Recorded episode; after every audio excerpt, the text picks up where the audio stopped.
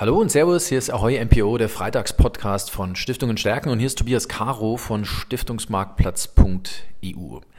Ich sitze hier gemeinsam mit Olaf Brandenburg von der DE Kapital AG. Er ist ähm, Vermögensverwalter, er kümmert sich auch um Stiftungsvermögen und mit ihm habe ich mich äh, vor kurzem über ein Stiftungsvermögen unterhalten, wo er ordentlich Hand angelegt hat. Und wir kamen darüber äh, zu sprechen, äh, dass wir gesagt haben, zeitgemäß Stiftungsvermögen zu verwalten, heißt heute, lieber Olaf Brandenburg, für Sie was? Zeitgemäß Stiftungsvermögen zu verwalten heißt heute in erster Linie das Überleben der Stiftung zu garantieren, in dem Sinne, dass es der Stiftung ermöglicht wird, weiterhin durch das Generieren von ordentlichen Erträgen dem Stiftungszweck nachzukommen. Ähm, wenn ich mal das äh, magische Dreieck für Stiftungen gedanklich hier aufzeichnen darf, dann ist es so, dass das Thema des Substanzerhaltes bei dieser Stiftung ein Stück weit in den Hintergrund getreten ist, weil ob der theoretischen Unendlichkeiten, äh, unendlichen Fortbestandes der Stiftung ähm, die Ausschüttungsgenerierung jetzt mehr in den Vordergrund getreten ist. Ist das auch wirklich das, was ähm, Stiftungen im Kopf behalten sollten, dass der ordentliche Ertrag das gewichtigere Ziel ist, wenn ich jetzt mal die Zielsystematik nehme, Kapitalerhalt versus ordentlicher Ertrag, dass das eigentlich das gewichtigere Ziel ist, insbesondere jetzt in diesen Zeiten, wo wir von Nullzinsen sprechen, dann muss ich mich eigentlich sehr viel stärker noch um den ordentlichen Ertrag kümmern, damit überhaupt was übrig bleibt, oder? Ja, Sie haben vollkommen recht. Also durch das äh, nun mittlerweile lang existierende Niedrigzinsumfeld haben sich die Prioritäten schon verschoben und sie sollten sich meiner Meinung nach aufgrund der Langfristigkeit in den Anlagen auch noch weiter verschieben. Hier erlebe ich es oft, dass eine gewisse Unsicherheit bei den handelnden Personen in der Stiftung vorherrscht. Das Thema Stiftungsaufsicht, kann ich hier irgendwo auf dünnes Eis kommen? Wo endet meine Verantwortung? Wo beginnt sie?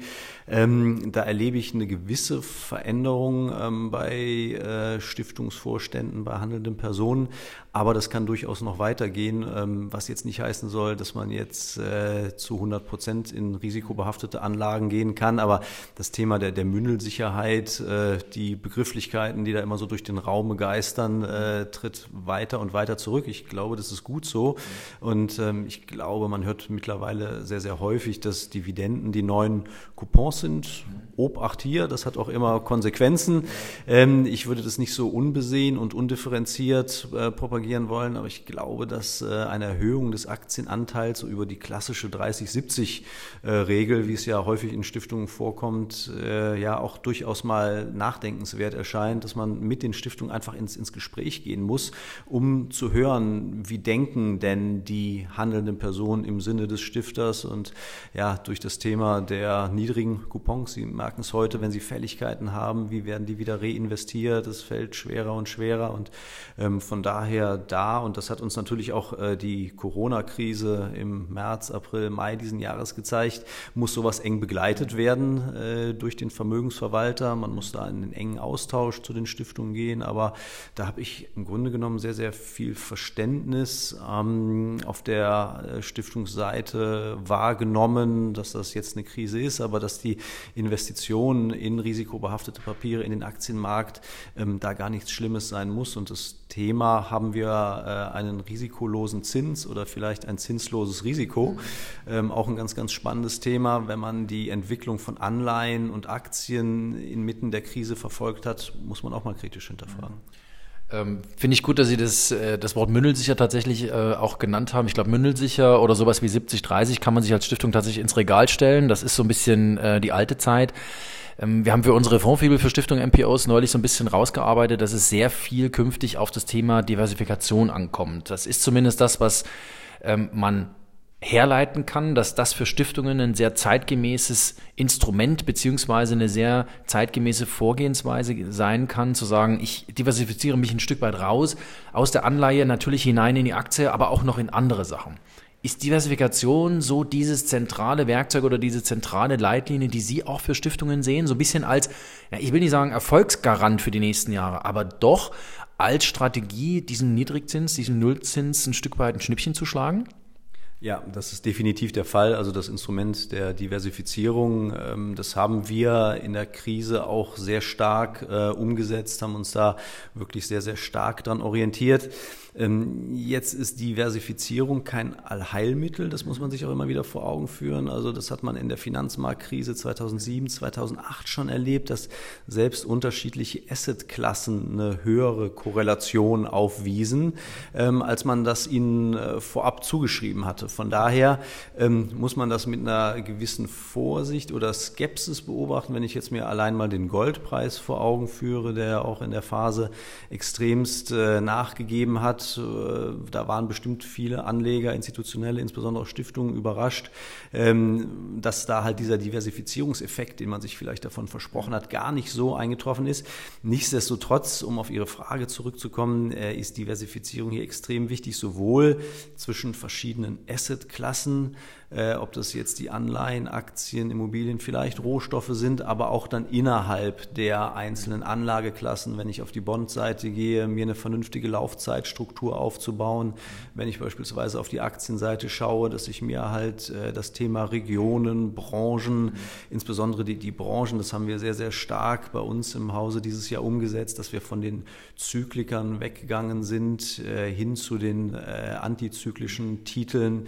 Ähm, das hat einen großen Mehrwert gebracht. Ich glaube, dass das auch der ähm, Vorteil eines aktiven Managers ist, mhm. in einer solchen Phase sich eben hier durch eine vernünftige Branchenländerselektion gegenüber vielleicht passiven Instrumenten hervorzutun und dadurch halt auch einen äh, Nutzen gegenüber den Stiftungen mhm. zu erbringen. Nutzen für Stiftungen ist das richtige Stichwort. Ähm, wir haben uns ja getroffen über das Thema, dass Sie für eine Stiftung ganz konkret ähm, ja, ein Mandat übernommen haben, dass sie dort an ein paar Stellschrauben gedreht haben, weil die Stiftung hatte ein paar Schwierigkeiten. Wir wollen gar nicht darauf eingehen, was die Stiftung jetzt genau für Hürden zu überspringen hatte. Was mich aber natürlich interessieren würde, ähm, an welchen Schrauben haben Sie, als Sie das Mandat sich angeschaut haben, zuerst gedreht, beziehungsweise was haben Sie zuerst mit der Stiftung eigentlich diskutiert, wo man ansetzen müsste?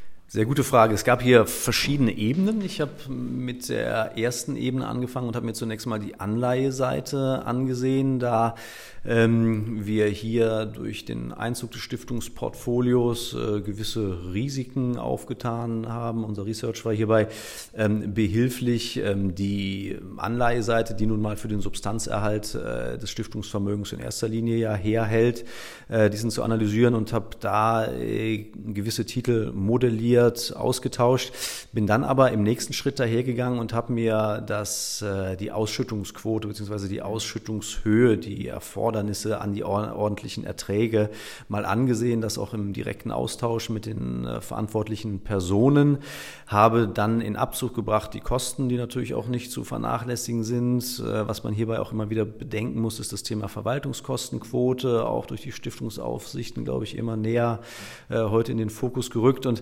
ähm, habe mir dann eine gewisse Ausschüttungserfordernis angesehen, habe mich dann gefragt, wie kannst du es umsetzen? Als Ergebnis dieser Frage kam dann heraus, dass das durch äh, die Anleihenquote, die wir beim Start der Betreuung hatten, so nicht gewährleistet werden kann. Das heißt, ich habe dann äh, im Dialog mit den Stiftungsverantwortlichen eine Erhöhung der Aktienquote vorgeschlagen. Das wurde auch von Seiten der Stiftungsverantwortlichen als gut angesehen oder als akzeptabel angesehen, habe mir dann auf der Aktienseite in Zusammenarbeit mit unseren Research-Kollegen ähm, angesehen, welche Dividendenrenditen sind denn möglich. Das hat dann direkte Auswirkungen auf die Ausschüttungshöhe gehabt und habe dann entsprechend, das habe ich natürlich nur sukzessive gemacht, ein Teil der Anleihen in den Aktienmarkt überführt. Und äh, was ich als Service gegenüber der Stiftung ähm, heutzutage auch mache, ist, dass ich eine gewisse, eine gewisse Cashflow-Projektion aufbereite. Das lasse ich der Stiftung quartalsweise zukommen, indem ich mir dann halt die geplanten Dividendenzahlungen, Couponzahlungen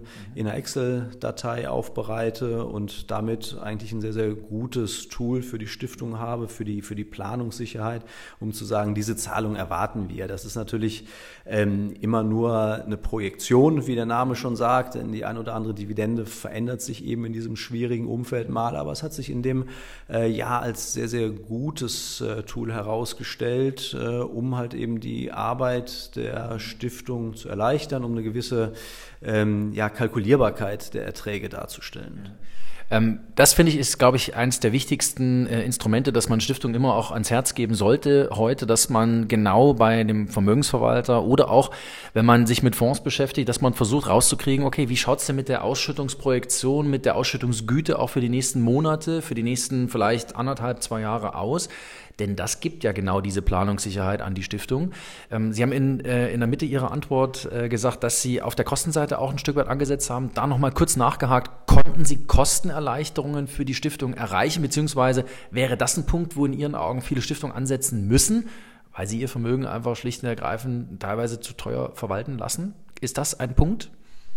Ja, ähm, danke für die wieder sehr gute Frage. Ich habe hier, ich glaube, eine Win-Win-Situation sowohl für die Stiftung als auch für unser Haus erreichen können, indem ich mit ähm, dem Stiftungsvorstand über eine Erhöhung der Volumina in unserem Hause gesprochen habe. Und ähm, da wurde uns dann tatsächlich äh, die künftige Betreuung einer weiteren Stiftung in Aussicht gestellt. Da ich den Stiftungsvorstand seit vielen Jahren gut kenne, habe ich mich zum einen mal mit unserer Depotbank in Verbindung gestellt, habe dort dort diese Aussicht auf das höhere Stiftungsvolumen ähm, kommuniziert, was zur Folge hatte, dass wir die Kosten auf Depotbankseite senken konnten. Und wir haben uns dem natürlich ebenfalls angeschlossen und haben aufgrund äh, der höheren äh, skalierbaren Erträge dann auch die Kostenquote auf der Vermögensverwaltungsseite anpassen können und hatten da letztendlich für beide Seiten, wie eingangs erwähnt, äh, einen Vorteil generiert. Ähm, ist spannend, weil ähm, mir sagen Stiftungen ganz oft, naja, an den Kosten kann ich relativ wenig machen, die sind fast schon sakrosankt. Ähm, am Ende des Tages haben Sie jetzt einen Gegenbeweis angetreten, dass man sagt, man kann an den Kosten tatsächlich was drehen. Ich persönlich glaube, es hängt viel im Gespräch dann mit dem Verwalter beziehungsweise auch mit der Infrastruktur, die man benutzt. Ähm, da geht es einfach nicht ohne das Gespräch beziehungsweise ohne das Nachfragen. Kann ich einen Fonds ohne Ausgabeaufschlag kaufen? Kann ich bei bestimmten Volumina eine Reduktion der Verwaltungsgebühr erfragen? Hier müssen Stiftungen einfach ein Stück weit in die Bütt und sagen, pass auf, ich muss dieses Gespräch suchen. Solche Gespräche sind unangenehm, weil ich natürlich was will. Auf der anderen Seite sind diese Gespräche, glaube ich, auch notwendig. Ähm, jetzt haben Sie ähm, gesagt, dass Sie bei der Stiftung äh, eine Erhöhung der Aktienquote äh, angeregt haben und auch umgesetzt haben. Da würde mich dann noch interessieren, waren denn auch alternative Anlagen in Anführungsstrichen, also sowas wie Mikrofinanz oder Immobilienanlagen auch im Gespräch, beziehungsweise ist sowas für Sie als nochmal zusätzliches Diversifikationsmoment, eine Idee, die man einer Stiftung vielleicht künftig auch mitgeben kann? Ähm, ist bei uns im Hause so nicht umsetzbar, weil wir nur in den Assetklassen Renten, Aktien ähm, und letztendlich Rohstoffen hier insbesondere auf der Goldseite investieren. Ähm, ich weiß jetzt von dieser Stiftung, dass die keine weiteren äh, Immobilieninvestments, alternative Investmentstile verfolgen, wie das Thema, Thema Mikrofinanz, was Sie eben ansprachen. Ich kenne es aber durchaus von anderen Stiftungen, die auf diesem Gebiet investieren, äh, um halt eben dem Thema der, der Diversifizierung Regierung Rechnung zu tragen und hier gewisse Schwankungen äh, letztendlich zu schmälern oder sogar zu vermeiden. Ähm, wenn wir auf der Aktienseite nochmal bleiben, jetzt haben Sie gesagt, Sie haben äh, natürlich auf der Dividendenseite was äh, gemacht, also Titel gekauft äh, oder angeregt zu kaufen, äh, die dividendenstark sind.